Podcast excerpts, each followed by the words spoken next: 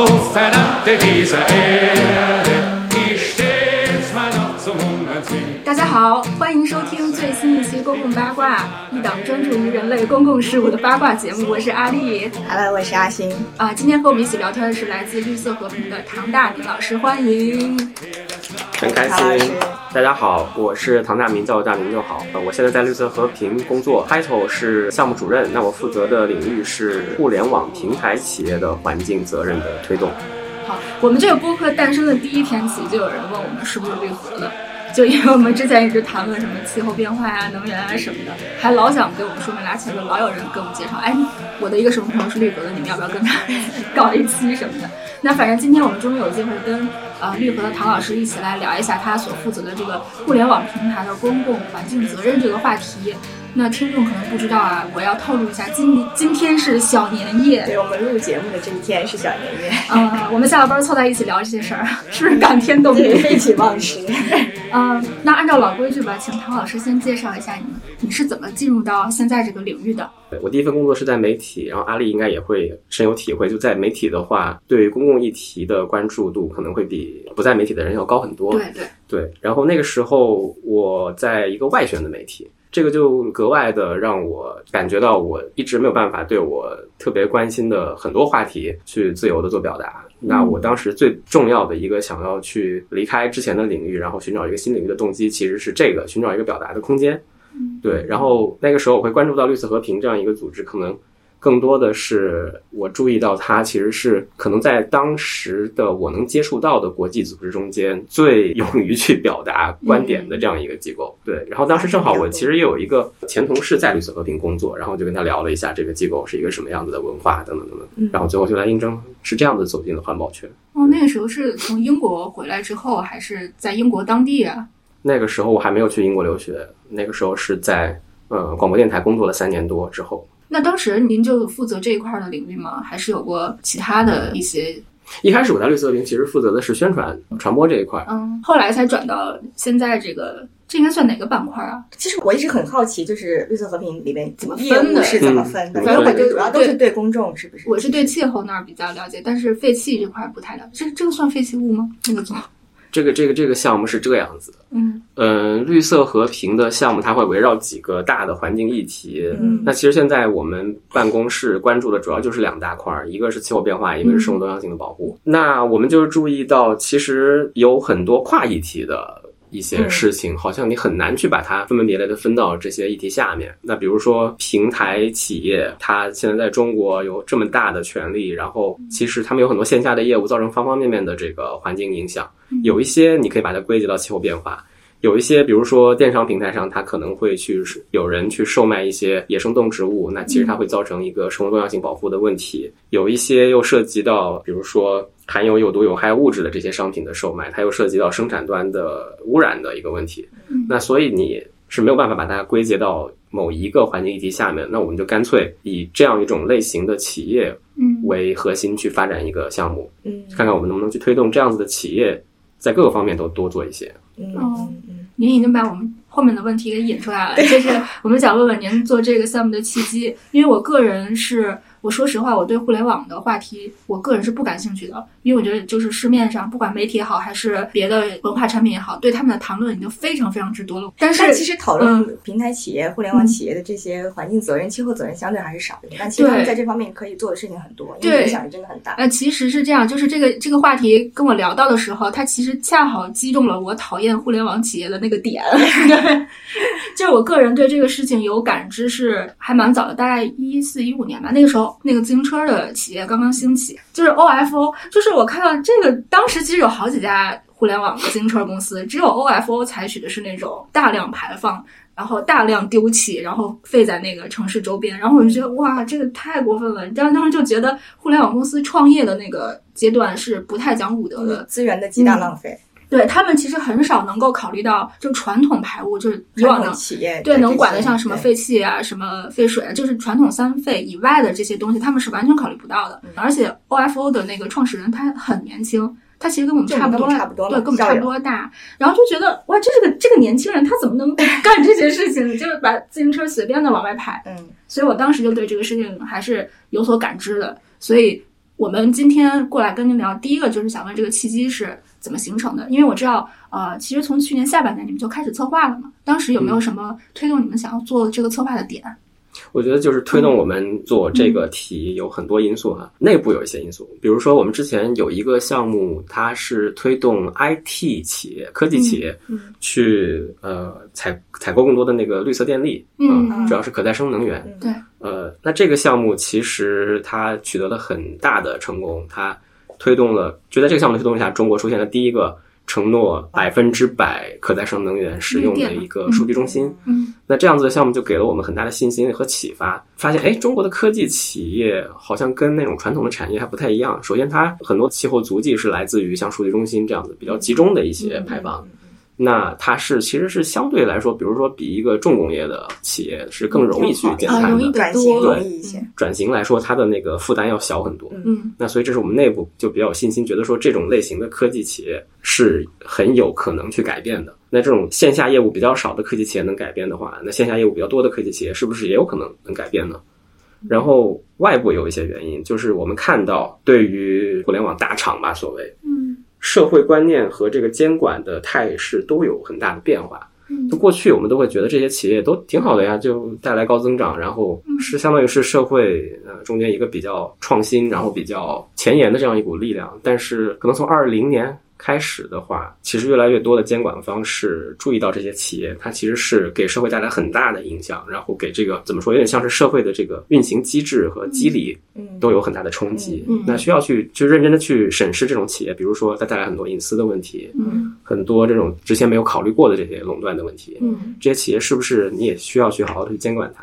那我们就觉得，哎，这些企业好像既转型的负担比较轻，然后呢，又有很多来自外界的对他们是不是能够持续的成为一个先进力量的一个关注。嗯那我们去尝试推推看这些企业，他们很有可能就动了呢，就这样的一种思路。对，啊，是，其实互联网的这个技术啊，还有公司，他们很多就形成巨头之后，他们其实是我们人类未来生活的一个建设者，但是他们在其中涉及了很多有公共利益的东西，这些东西很大程度上被呃这些公司的高管，你也可以叫他们商人，也可以叫他们科技从业者，被他们的少数意志决定了，但是他们并没有公共管理的经验，或者说也没有这方面的意识，所以我是觉得，虽然互联网大厂它其实如果它发展的好，发展的发展成一个民族企业的一个基石的时候，它可能是会有一些力量去回过头来做环保呀、或者做社会责任。但是在它起步的时候，你如果能把很多规范的事情做好了，那其实是效率更高的，就避免了像 OFO 那种。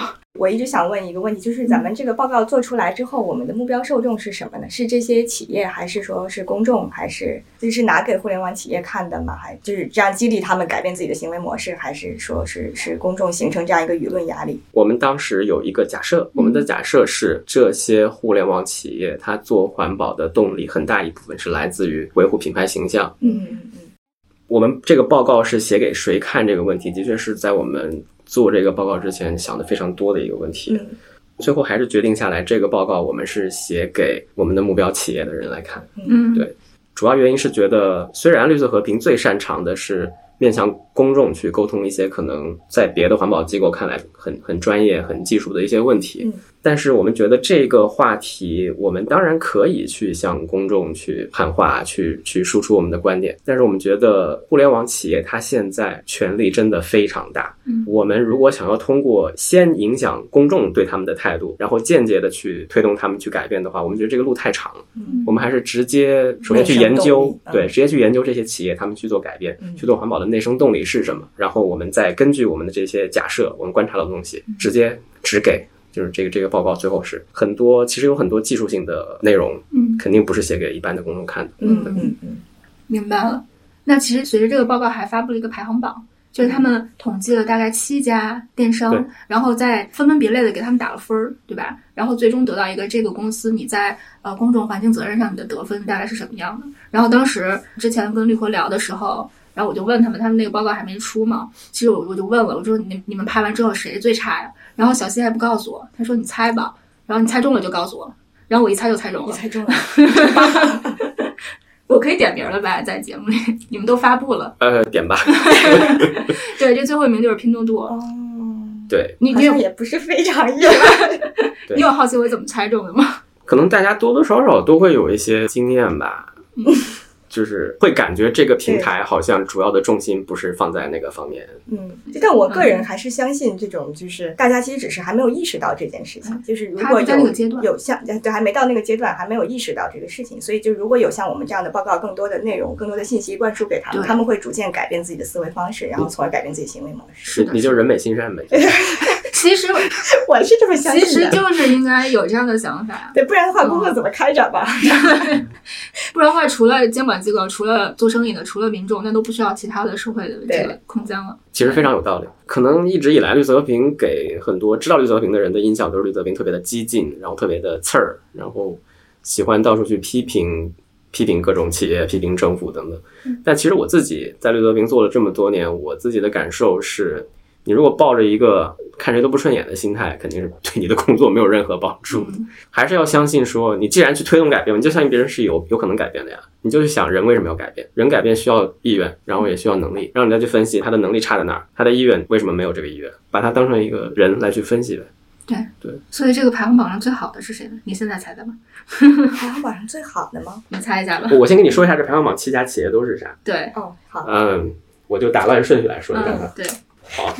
这七家企业是苏宁易购、网易、拼多多、唯品会、京东、小米、阿里巴巴。我们刚刚猜了最差的，最差的，最好的，哎最好的是谁？？最好的京东吗？还是网易？哇，你猜中了一个，啊这两个有一个是吗？对，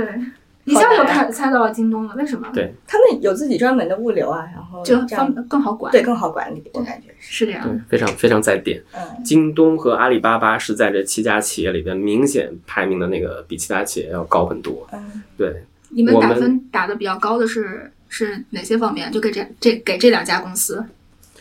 这两家公司还不太一样。嗯呃，阿里巴巴呢，这个故事其其实本身就已经有点长了。哦，我们这个报告，我们数据收集是在去年年底十二月底截止的。然后阿里巴巴在十二月十七号发了一个碳中和行动计划，嗯嗯，对，直接导致我们后面大型加班。啊，对，就是如果我们先先说一下这个排行榜的那个评分的原则哈嗯，我们是分四块，嗯呃，第一块是气候的目标，就是你有没有对于减排或者是各种各样的气候行动有一个目标的设立。嗯，那第二块是具体的行动，第三块是信息的披露，最后一块呢，考虑到电商平台企业嘛，不光是自身，还有自身的这些供应商的一些碳排放，在平台上交易的商户，还有在平台上买东西的人也，也都直接间接的造成一些碳排放。所以我们还有一块的这个评分原则是对这个平台生态的管理。嗯嗯，像阿里，它应该是我知道它对那个上碳中和的那些计划呀，那些东西都还蛮热衷的。嗯，但是京东我确实不了解，我只知道它管的可能比较规范。京东有几个地方还是做的挺好的，就像刚才阿星说的，嗯京东它是一个自营型平台嘛，所以它是有自己自己的那个仓储还有物嗯对流。对对，这一块儿它其实做了很多的工作，嗯呃，比如说有一些细的点哈，我们可能光看报告的话不会有那么深的感触。京东其实是使用和维系循环重复使用的这个包装体系，在国内做的比较好的一哦个这样电商。那很棒啊！对，其实它的比例不大，就是所以其实我到目前都没有真正的在我没体生验活中过接怎触么过怎么回接收触啊过那种可以重复使用的那种嗯就它的快递包装盒盒是可以对对对，重复它是一用的个里边有骨架，然后外面有有那个无纺布，就是那个东西是可以折叠，然后再打开重复使用好几百次的。嗯对哦我好像看着国外有过类似的，就它那纸箱做的特别特别厉害，就你拆的时候，就像拉链儿能把那纸箱拉开，这但样是的种话，感觉很好。就我不知道它是什么为设什么没有推广计呢，可能贵吧，啊，好东西都贵。 对，这个东西的成本肯定是比一次性的纸箱贵很多。重复使用到一定的次数之后，那你的成本就下来了。对对，但这种可能就只有像京东这种统一管理的物流仓储才能做。你像小平台，你们小平台上的小企小商商家就你没做办不法了邀请他对用这些东西，除非你统一给他发。对，所以说回来的话，京东在有些它自己的特色的运营方面做的是很好的。嗯，包括京东其实是京东物流吧，其实是国内第一个加入科学碳目标的倡议，然后要推动供应商减排的这样一个企业。嗯，对，在国内的这个物流行业里面是第一家。但是你说回来，京东物流它的确是有自己的这个气候承诺，但是京东集团整体上目前还没有，嗯所以在这一块它的得分就要弱于阿里巴巴。嗯，对，最后算下来总分我们是一百分嘛，嗯，阿里巴巴是六十五，京东是六十一，不相上下。差不多。对嗯那就是都刚及格。啊，那如果是这么说的话，就其实反而是更大一些的这些互联网平台企业在这方面做的会更好一些。的确是这样。呃，就可能相应的能力稍强一些。它发展的比较成熟了，就可以去把这方面的机制都做起来。对。嗯，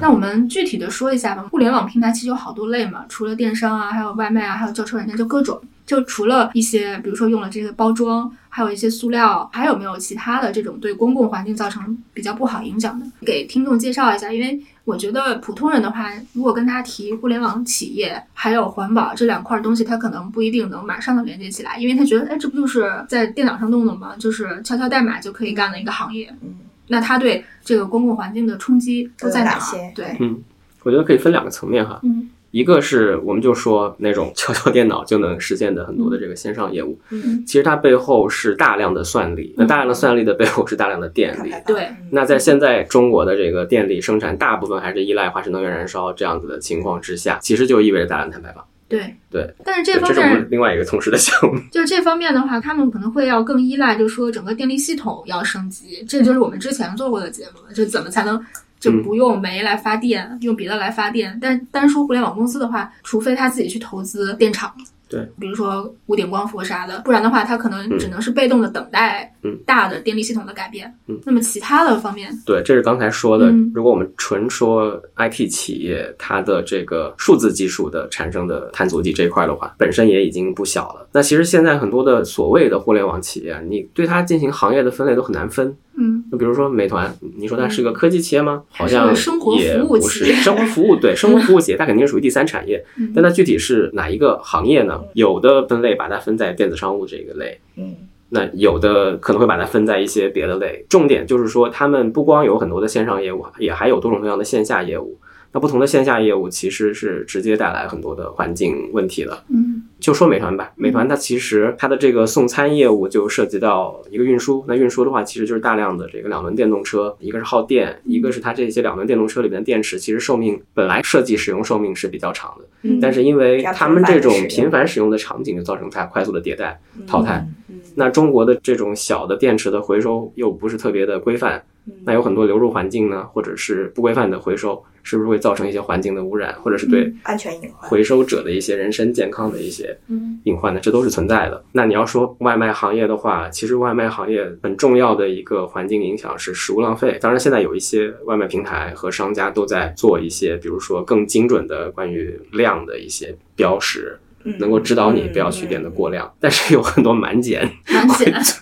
会啊对就是 会激励大家点的多一点。我倒是觉得那个餐盒也是挺多余的，对对就是说我本来我可以去到这个饭馆儿吃饭，但是我现在非得要送来的话，我就必须要把它盛起来，就是放到纸的也好，塑料的也好，或者是这种容器，而且它为了保温，要为了包一防大散堆就是要那多个很塑料多膜儿，多对很多的对，就每吃一顿饭，然后我知道是一大堆这种垃垃圾，啊，也包括对一次性餐具这些对都对是。对就你你哪怕点了我说不要餐具，他还是会给，对你选了不需要餐具，它也还是会就那个功能就没有用。会被投诉 吧？如果没给的话，有些人没错，没错，没错。嗯正准备说这 个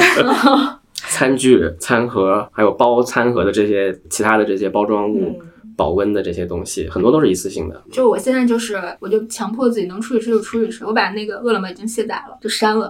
然后，但是电商我真的没有办法，就是我买东西它总归要包起来给我，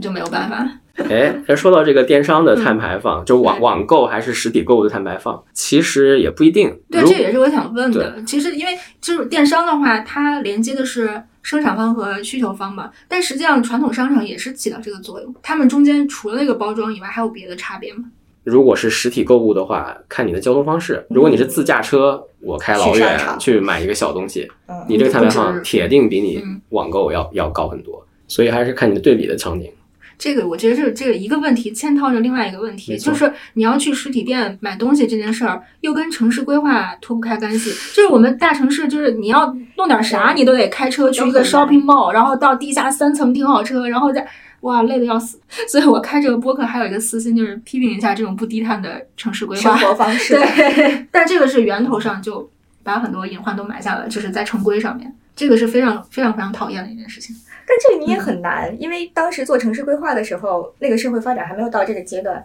你很难有这么强的预见性，不是这样吗？是，但是你看现在北京的那个，它还是很难形成小的街区，就你很难在是你走出去的一定的范围内你就 get 到所有东西，你老老得开车到一个巨大的一个东西里面。嗯嗯嗯， 跑题了，我们再回来。 问题，但是这个话题很有意思。那么你们写了这个报告的时候，我觉得你们应该是跟互联网大厂应该有所接触，对吧？才能拿到一些数据啊，或者是甚至是做一些访谈什么的。我们想了解一下他们现在对这个问题在内部是个什么态度啊？嗯，先说这个数据取得哈，嗯嗯其实数据取得这块，我们的方法论是设定在我们只取公开可以获得的数据。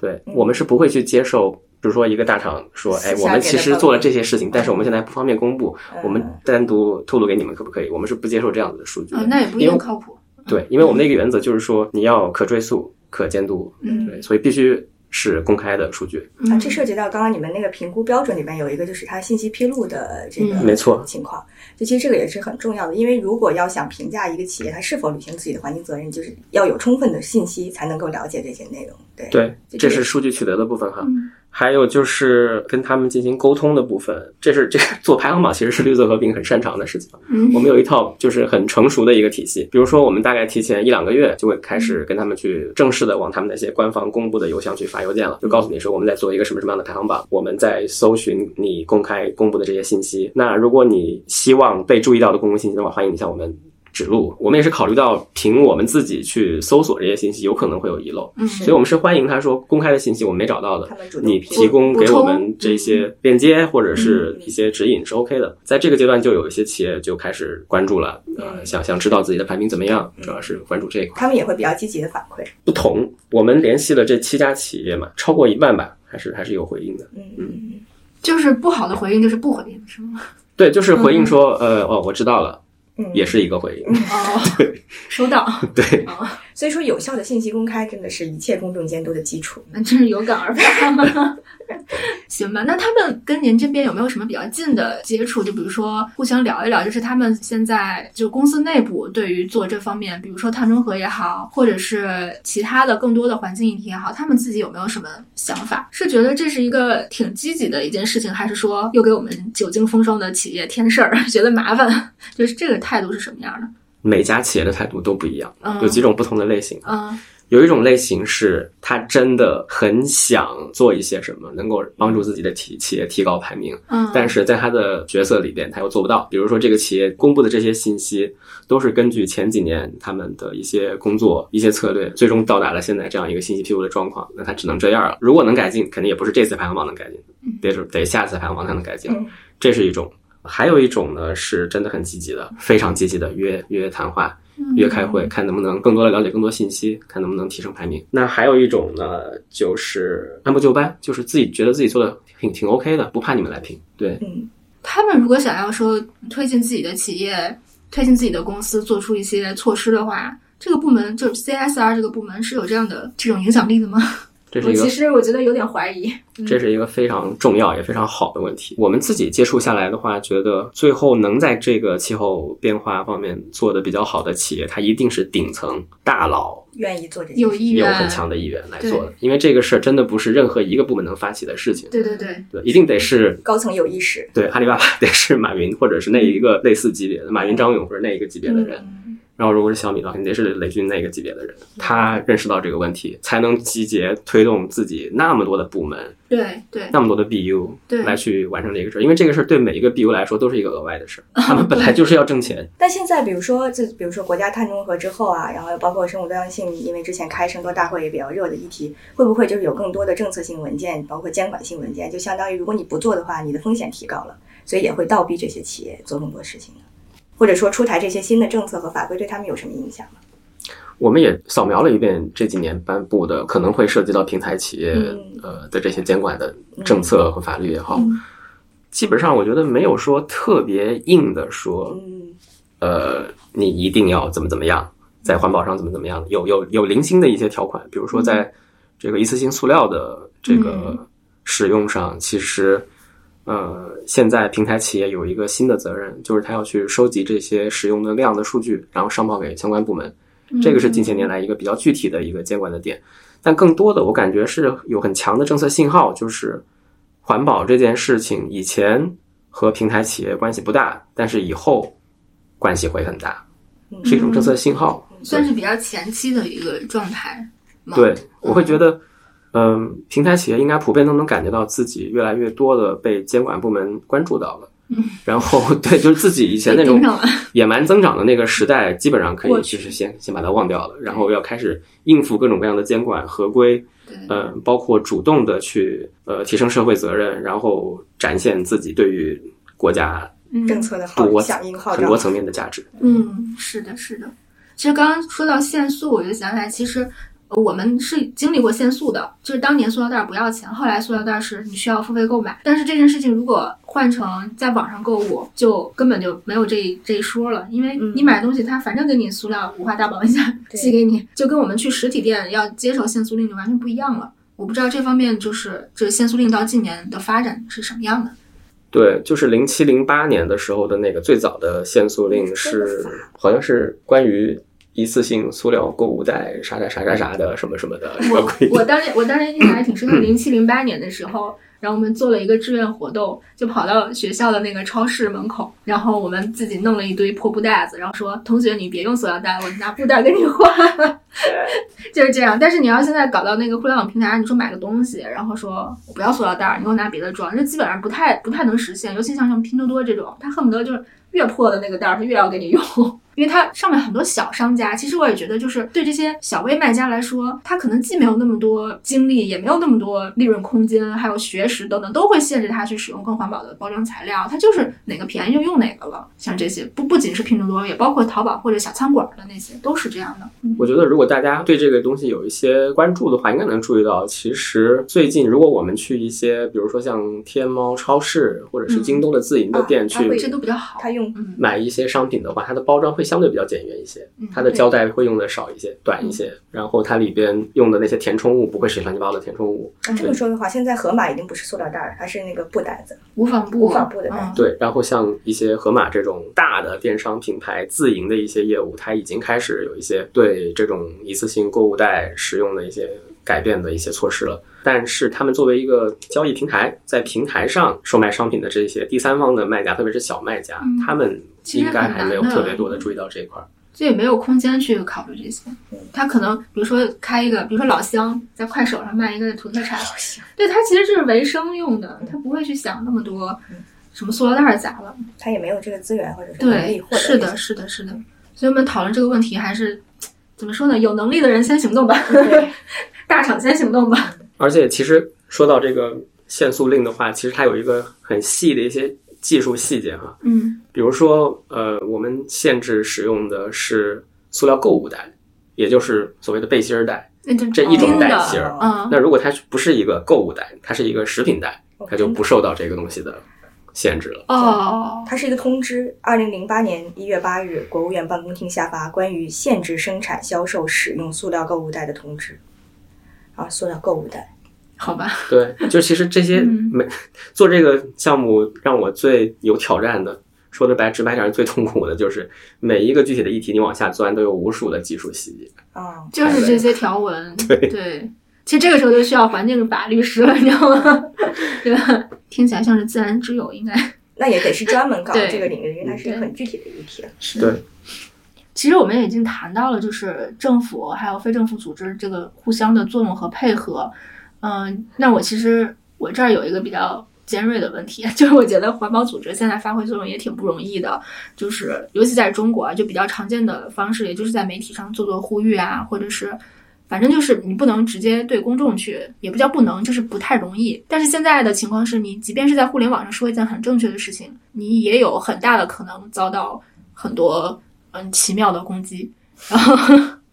所以我就想问问，就咱们这块儿想要做这些议题的宣贯也好，或者是想要给全社会提升意识也好，现在是要非常仔细的拿捏好那个姿势。嗯，我觉得不同类型的 NGO 嗯面对这种情况会有不同的策略去处理。有一些 NGO 它是很有自己的技术能力，它偏向于智库那条路线，对对对，它就是其你实想上面，嗯它其实是可以走上层路线，对或者说是它可以。其实中国现在是非常重视环保的一个国家，对对对嗯包括像碳双碳这个目标的提出来，中国是很重视这一块的。那你如果是一个智库型的机构，你有很多的治理资源，你有很多的学术界的这种国际国外的资源的话，你完嗯全可以作为一个资源的贡献者。那像我们这种所谓的 campaigning organization 嗯是活动型环保组织，或者说是推动不管是企业的主体还是政府的主体去做一些改变的嗯机构的话，我们可能面临的挑战更大一些，比如说特别对抗性的一些方式。当然了，我是觉得不光是在中国，可能是在任何的一个国家，在现在这个时代，你特别去对抗的话，效果不一定好，因为本来这个时代就已经有很多的 对抗嗯了。嗯嗯， 对，所以我们在国内。我们自己觉得，我们还是对什么样子的方式有效做了很多的思考吧。那其实像我们具体到我们这个项目的话，嗯我们是很认真的去研究了说，OK，我们现在关注的是互联网大厂，那互联网大厂它自己处在的一个环境是什么样子？它如果我们想让它去做环保的话，它有可能有哪些动力？它有可能有哪些顾虑？有哪些外部的情况是我们可以去为我所用去利用的？嗯那有哪一些哪一些情况是我们需要清醒的认识到？因为有这些情况，所以我们有很多事情不能做的。这这这些我们都考虑了很多。 嗯，对，然后我感觉在我们和这些具体的企业的沟通过程中间，他们也能感觉到我们不是 站出来骂人，或者是嗯对以、以批评为为最终的目的。我觉得这个信息还是挺重要的，因为除了当事人，就比如说和你们接触的大厂，他们理解这个过程，然后你们理解这个过程，然后像我们这种长期关注这个领域的人也理解这个过程，但是你释放到公众领域里面去就不一定，可能会觉得对他可能有组织各种姿势的 解读，对各种想法，所对，以我觉得刚刚您说的这一点，就是就指出来，实际上和你们一起讨论这个事情的互联网大厂，跟你们其实是站在同一个位置里面去对话的。我觉得这个是非常重要的，而不是说都是一副啊，你们上门来干嘛？是不是挑毛病？是不是跟我民族企业对吧？ 这是一种很常见的思维，现在在网上。那咱们这个报告现在发布嗯之后，下一步还有什么计划？就是继续和这些呃大厂企业呃帮助他们做更多能力建设，或者是怎么有样？长线的对计划长线的计划嘛？呃，长线的计划也是分几种情况吧。嗯嗯比如说，对于已经有目标的企业，比如说阿里巴巴，嗯它的目标已经比较全面了，那我们就会从现在开始， 每年甚至每半年去跟踪它的一些行动，它的行动是不是能实现它的这些目嗯计标？划，嗯嗯对嗯，我们就开始扮演这个监督者的角色。那对于像京东这样还没有集团层面的目标的，我们会一直不停的去跟他们谈，然后通过各种渠道了解他们现在在哪儿，然后他们是不是有这个打算，哦，嗯去看看他们还需要哪些东西是我们可以去帮他的，嗯或者是怎么样，嗯去推动他去做出一个集团层面的气候承诺。嗯那对于那些连京东这样就是某一个个业务单位的气候承诺都没有的这些企业呢，我们也不会放 弃他们。我们明年，我们明年还会再做一遍这个排行榜，可能名字还会有变化嗯。对，哇，真的很不容易。我感觉像是这些互联网企业的一个，也不能叫管理者，但是他真的充分发挥一个监督者的作用。对，其实是也应该有人做这样的事儿的，只是我们现在也不太了解，就是说谁在，因为对国企和央企来说，我们是有非常明确的这个减碳的这些目标，就是层层的目标会压下来。发改委和生态环境部肯定是管全国各个方面的这些对气候变化的这些制定目标什么的。然后管企业的是不是就是什么？最近 N 加一新出的那个 N 是哪八个部门发布的？应该就是他们搞的。呃，发改委、工信部、住建部、商务部、市场监管总局、国管局、中直管理局会同有关部门研究制定了促进绿色消费实施方案。我给是你消费领域的 N，我我给你静音说一下，如果有这么多部门在一起，那就是 没有人管嗯谁谁都不会。我觉得关键是这样，就是不管怎么说吧，你如果去把中国的那些碳排放量拆开了看，嗯，这些互联网企业它占的还是小头，他是小头，大头还是对能源、嗯对能源、工业、重工业、对还有交通、对对是农业这些。嗯但是你这样会引起，就比如说有人在听我们这个节目，肯定会引起一个疑问：那既然是小偷，你干嘛还盯着人家？但是小头牵动大头啊！你像这些互联网企业，嗯，各种各样类型的这种业务，其实是牵动到农业，牵动到工业生产、嗯交供应通。链的各个各个环节。对，这其实就是涉及到一个概念，就是碳排放，它有好几个范围。我没错们比较小的范围是指这个公司自己的活动，就我们我们这公司干嘛了，我们的碳排放。然后范围二是指我们这公司干的这些事儿，我们需要用的能源。都考虑进来，比如说我用的电，比如说我用的热等等考虑进来。然后范围三就是我这公司的存在带动了价值链上面的一大堆的上游下游的各种的排放，这么多的都加起来才是你这个公司真正造成的影响。可以介绍一下你们怎么看待阿里巴巴这个行动计划？阿里巴嗯巴的这个碳中和行动计划，它的这个气候目标是范围一二，也就是自身运营的直接的能源使用对和外购的电力嗯，它会在二零三零年或者之前实现碳中和。嗯然后范围三，也就是你刚才说的价值链上全部的间接的这些嗯造成的排放，它是提了一个强度目标，它是啊以二零二零年为基准线，嗯，到二零三零年让它的强度下降一半。它的一个强度目标就意味着什么呢？就是说，如果你这个业务持续增长，它增长很多的话，你也许强度下降，但是你的总量未必下降。嗯然后阿里巴巴还提出了一个新的概念，就是所谓的范围三加，就是它既不是它的直接的价值链上，也不是它自身，但是是它这个平台生态上的这个参与者。嗯举例子，就比如说我们讲阿里巴巴的电商嗯的业务，那电商上面开第三方的开店的店家，还有我们这些消费者，还有呃不属于阿里巴巴业务范围之内去，比如说去进行物流、仓储的这些呃周边服务的这些这些商家企业，它都属于范围三加了。啊、它也是提出来说要用十五年的时间，啊、让范围三加上的这些角色行为改减革，碳十五亿吨。嗯，嗯，对。他现在的这个行动计划应该是国内互联网大厂里面承诺的最好的嘛，如果跟国内的其他的企业比的话，它它是挺全面的，应该是最全面的一个最。全面的，对，出了国看的。对，现在而且现在国际上就对这些平台企业他们在做什么是有什么样的一个就我们其实也对国际排名前二十的电商企业做了一个扫描，嗯，发现有这些比较扎实的承诺的，确实也不是特别的多对。所以说，我们中国的领先的这两家企业真的还不差，还不错， 在国嗯际接上轨了是 吧？是，就是也也挺和国际接轨的。当然，他们还是有很多可以做得更好的地方，比如说阿里巴巴，我刚才说的那个强度目标，我们就会觉得说，你可不可以把它升级成一个绝对的减排的目标？嗯，嗯这样就会让我们真的比较放心。对嗯，那能这么理解吗？我感觉阿里巴巴就是 CSR 部门做这个行动方案的人还是很专业的，就是在国内算是气候专业里面算是比较拔尖儿的人。我可以告诉你，很专业，博士级别。哦， 想想也是，这其实全球搞气候的人也不是特别的多，不是个大众的东西。虽然以后可能会从业人会多一点，我们观察到，就是基本上在我们排行榜里做的比较好的企业，它都要么是自己 in house 有很专业嗯的专业人，团队，要么就是雇了专业的嗯公司来帮他们打理这一块儿嗯。就确实你得有一个专业团队，不管你是内部的还是外部的，对，不然你肯定不行。那是我觉得就是互联网人，就是最原始的那种互联网人，让他突然间去学这个东西的话，可能这个学习取不是一套思维向还模是式很很很复杂的。对。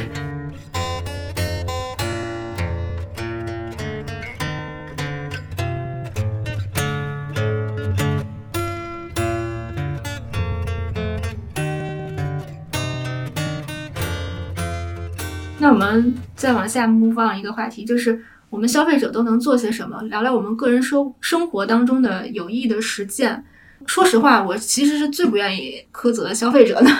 因为是很多时候我们没有选择，而且我觉得很多时候消费者已经很累了，就是。这上班也上不过来，学东西也学不过来，然后我们还要去说，哎呀，你你这方面你这生活方式不够先进，我觉得这个有点苛求。一个在对小年夜加班录 播 UP 对，主，对对，我们这 UP 主对消费者还是很宽容的。 我觉得就是个人来说的话，如果你因为你自自身的观念也好，或者是有什么想法也好，然后你自行去践行这种低碳生活，比比如说不去点外卖，或者是你去使用这些平台的时候非常的谨慎。或者说你你践行这种像极简主义，就少买东西，我觉得是很了不起的事情。但如果有人说你能说服更多的人，千万人、上亿人的市场全都来践行的话，那你是一个伟大人，就不是了不起，那就是伟大，你是神。然后我现在希望，如果真要说让消费者这边能做些什么，我只能说，我希望有很多了不起的人出现，并且有一个伟大的人、伟大的神出现，因为我觉得消费者是在中国真的是很难，那话语权并不是很高。我不知道这个观点您同不同意？嗯，我觉得从这一块我要切换到个人观点。嗯我自己的观点跟其实跟你挺一致的，就是我也会觉得个人的力量太渺小了。你想，那么多有钱的资本家，嗯有那么多的资源可以去影响我的生活方式，嗯对影响我的观念， 对影响我的欲望。对，我也想做出改变，但真的阻力真的特别的大。这个相当于就我一个人的生活方式去对抗整个系统，我觉得这个每要去要求每一个人，这个是不科学的。 但我觉得可能还有很多就网友吧，也许可能意识不到，他可能觉得啊，互联网企业就是就民族企业之光啥的，然后 对这些公众议题的理解，我觉得还是我们个人最应该做的事情。就比如说我们现在讨论这个话题，你应该尝试去理解它，并且接纳它，并不是说我要求你就这样做，而是你要理解它其中的合理的东西。我觉得这个是比较重要的。我觉得这个东西归根到底是一个公民意识，嗯嗯，就是说我们都得把自己当成公民来看待对，就我们不光是消费者，对，我们不光是被动消费，嗯我对们其实是这整个 community 当中的一嗯对员其实是有改变很多东西的潜质，但是嗯这个的确也也很难。我们之前做那些气候变化的播客嘛，就实际上我就觉得气候变化的逻辑不是很难理解。然后国家也其实从最上面也已经唱了那么一两年了，但是实际上我在网上在遇到相关的话题的讨论的时候，我觉得很多人还是最基础的概念都还是不不太了解。就说明其实中间还是作为个人来讲，你还是可以去多了解一下。这样的话，其实我们未来生活发生变化的时候，不管是因为要去应对气候变化也好，还是说互联网企业的这个不断的增长，或者说过于可能的 probably 这个无序的增长带来变化的时候，你个人应该是知道它的这个是非曲直在哪里的。没错，我觉得这里面也可以分成两个方面，嗯一个是我们受到影响的这个方面嗯。其实很多事情，我自己是觉得大家应该应该能给大家敲敲一个警钟了。就比如说反常的那种暴雨造成的这种，我们内陆的城极端天市气都会受到那么严重的一个内涝的一个情况。这种极端天气，大家应该都能感觉到，这些年是越来越频繁了吧？嗯，对我们自己的这个影响的这方面，大家应该能感觉到气候变化是一个真实的正在发生的事情。嗯然后另外一个方面就是我们能去影响的，我就是觉得这个就更难了，就是这些很多事情都是积少成多的，改变一下我的这个就餐的方式，我我少点一些外卖什么的，你并不能看到它很快的能带来什么变化。你真的得很了解这个背后的这个 science，对整你个的才图景能坚定自己说、o k 我虽然麻烦一点，但我就坚持一下。对，对，因为我觉得是很少有人能能这样，包括我自己，我都很难坚持。就是我把那个饿了么卸了之后，我不是没有外卖软件吗？但我这人又讨厌做饭，然后我我就想方设法的在那个其他的软件的缝隙里面，就是总有能点的，你知道吗？ 但是这样其实对我也是有限制，我就不会那么频繁。嗯就是我有一种非常在家做饭，那你非常好，而且我都上楼底下的那种，就是呃卖菜的那种对，主要摊是儿你去你买那个东西条件比较 好，楼下有菜市场。对像我就是想方设法地给我自己造成一些困难，以至以至于我点外卖的频率下降，就是这样子。但我是还但是我觉得这样还是很很个人的事情。嗯我还挺好奇你为啥要下那么坚定的下载饿了么？呃，为什么要删掉饿了么？就给自己造成一些障碍，就是少对点一点外不卖。然我会很依赖它。就我深知嗯人性当中的不那么积极的东西，就比如说我当年我大概上大学的时候，我爸妈老让我学车，我说我我不想学，嗯但我一个理由是我学了车之后一公里我都不要走了。嗯，然后现在我就是这样，你今天不是坐公交来的吗？因为我开不动了。 我当时就跟我妈说，就说人这么懒惰的这个生物，你让我学会开车，我真的就是你只要出个门儿我都要开车，就我觉得还还不如让我不会开车。然后放到今天，就真的是真的是这样，因为在城市当中，你要去的很多地方都在两公里、三公里这种距离。那你这样有时会候不会你就是觉得很惰性是对这个现代社会进步的一个对抗呢？你说我这种 对就 不去开车，最好也别点外卖。对啊，你这 样嗯，那是因为可能我充分认识到我突的然开始了一场奇怪的辩 论。没有没有，是我充分认识到我的惰性，然后我觉得像我这样有惰性的人其实是不在少数，就是对自己高标准严要求人很少的嗯，所以我觉得我就不苛责消费者，我反而觉得应该把更多的精力有更放多在资源的对主你体你有承担更多多的责任。对你有能力，你就是应应该去干更好的事情，然后去规划更好的这个未来，然后包括这个政府、公司，包括 NGO 这个共同的可以努力的事情，而不是说你个人怎么怎么样。我我觉得这样就可以避免掉一个就是讨论环境问题的。一个一个弊端就是之前也是有的环境 NGO 倡导一些事情，然后很多网民就觉得是针对我，不让我怎么怎么，嗯，其实并没有这样的想法，我就不细说了。好的，优雅的跳开。对，而且说到公民意识，其实嗯我觉得就像绿色和平这样的 NGO 这种组织，它也是公民意识的一个集中体现。就是嗯你不是一个政府监管者，或者也不是一个有资本的企业的这样一个身份，但是你依然可以去发挥很大的作用，就是通过这种公众监督的形式这种方式，然后利用一些他们公共公开披露的信息，然后嗯来发挥应有的一个这样公众应该发挥的力量。其实这个也是一个嗯完善的社会应该见到的这种景象。对嗯所以其实我在绿色和平感到最有成就感的那些时刻，基本上都是一个，比如说一个相关的政府部门，或者是我们的一个目标企业，他跟我们接触之后，觉得我们很真诚，而且我们很专嗯业，非但不抗拒，反而很愿意继续持续的接受我们的嗯嗯嗯。反馈。我觉得这这种时候就会让我觉得特别这是因为就是对接的部门都是做 CSR 的吗？嗯，对，我觉得你这个观察是、嗯是是很是很尖锐的，就是肯定是这个企业自己的系统中间比较 progressive 的嗯那一个比较部积极分，的对他们会觉得跟我们很有共鸣，因为他们也想拉动这个企业往更可持续的方向去走。对，我的隐藏身份是我还在某个大厂干过一年， 就我的隐藏身份告诉我，就是你如果想跟大厂里面的，其实 CSR 有很多 PR 出身的人，嗯，就是因为要对外交流嘛。然后当年的 PR 想干点什么事情，尤其是对内你要做出一些改变的，那简直那太难了，没有人理你啊，简直是。不过现在 CSR 的设立，这个部门的存在，就说明这个公司的最高决策层是想要有这个东西的，对不然的话就这个部门就没有就好了。嗯，我感觉国内的我接触到的这些企业嗯吧，不光是互联网企业啊，各种各样类型的企业里边，他们的这个 CSR 观念也有很多的这个分层，嗯，有很多吧，还停留在过去那种，我就是每年拨一些出来做一些做慈公益善项目啊，干点对好对事对，儿，嗯孤儿什么小猫小狗什么 的这种这种议题，去嗯养老院看奶奶。就是人畜无伤这些议题，嗯我去做一些捐钱或者是什么，嗯组织员工一起出去献爱心什么哇的，塞嗯这是一种类型传统的。的，对，但是也有一些他们 CSR 部门已经开始比较多的去参与公司战略的设计，嗯就是说我们这个公司未来想打造一个什么样子的负责任的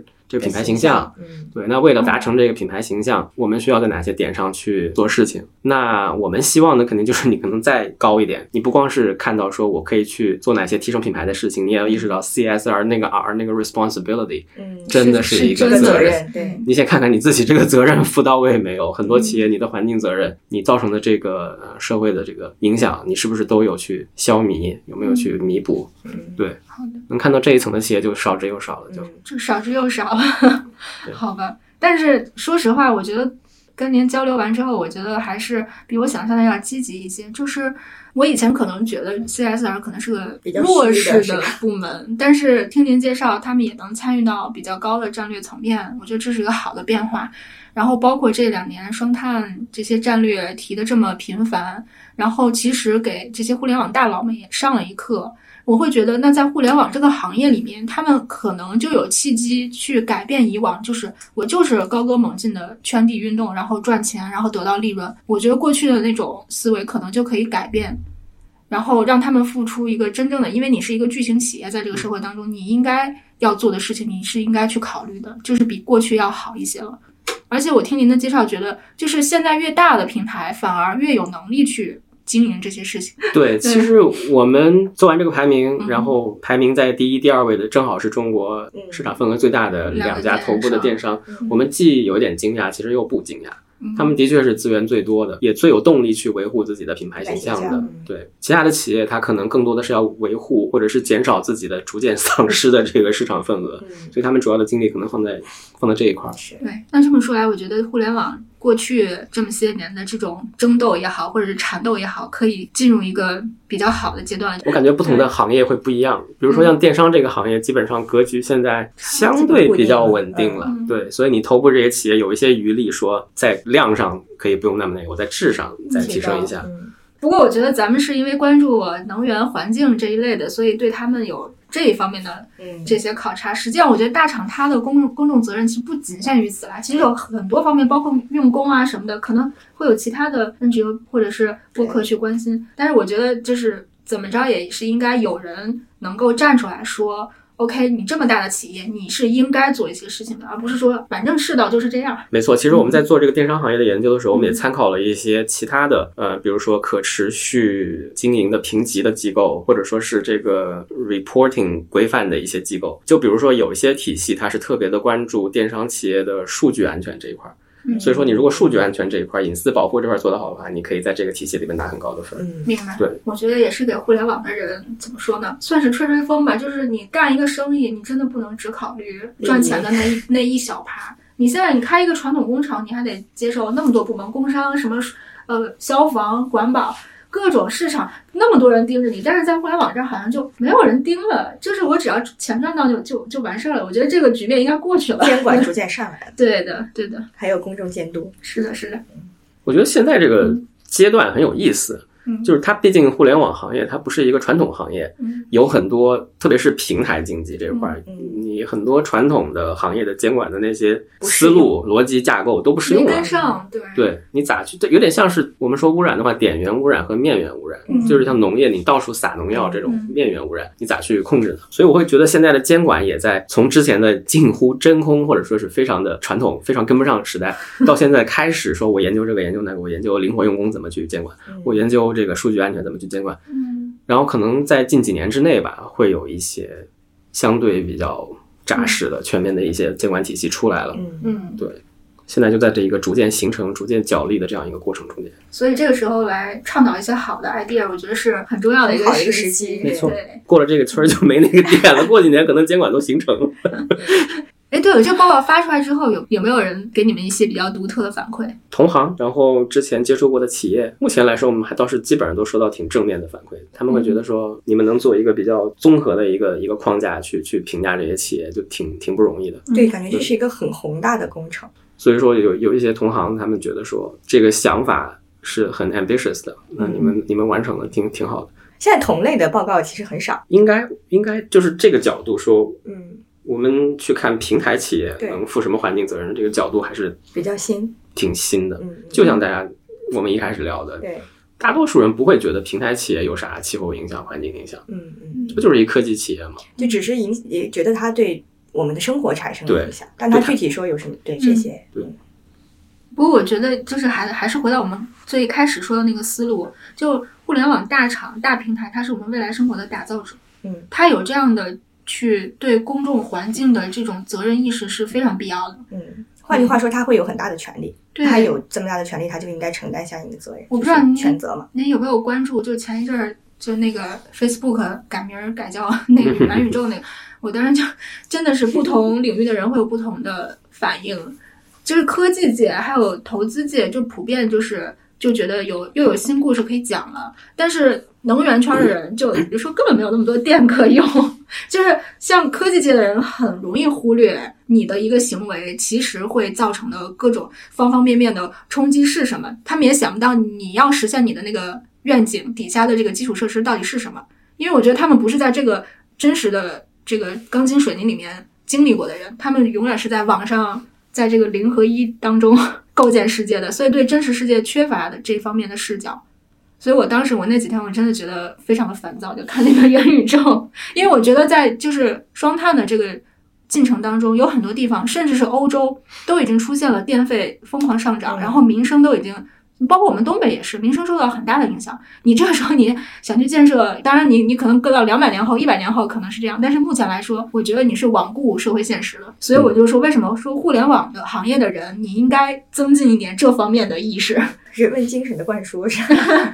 对对，我们其实有一个姐妹项目，嗯是关注所谓数字新基建的碳足迹的。嗯，对对对你就可以想象，五 G 它要传输的数据量那么大，相对四 G，对你其实是那个用电的需求哗上去了一大块对儿，对，这不都是能源吗？是的，是的。其实困扰那个电信公司的一个一大问题就是五 G 之后他们电费交不起了呀。我看哦电信今天是不是宣布什么五 G 全全面投产了，还是怎么着？ 对，但是他们会背上一大笔电费。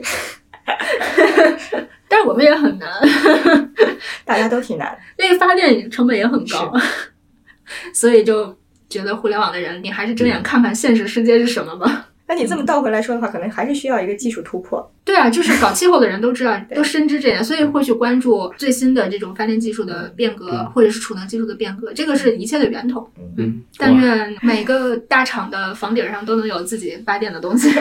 其实很多大厂他们的那个物流园区、仓储园区都已经装上光伏屋顶了。啊， 是吧？对，这个是要看它的地理条件，嗯就是它所在的那个地方的有没有这资个源资禀源利赋用是什么。嗯，也不是说人人都我想绿就能绿。对，这这个事儿其实就是，哪怕你一个企业，我很有动力想我多花点钱，我买点绿电，也没那么容易投产点绿没这电，个条件。也是一个项目一个项目的啃，又不是那么容易的。对对对对对啊我深知这方面 各种症结，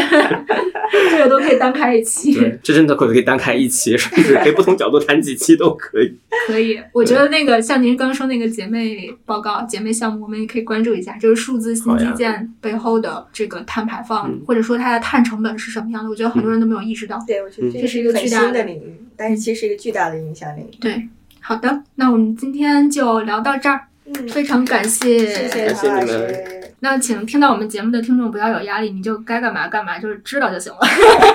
就我们的一贯立场，我们对你没有任何压力。祝大家春节快乐！对，春哎，这啊可期能播放的时候已经可春能节过了 啊，虎年快乐！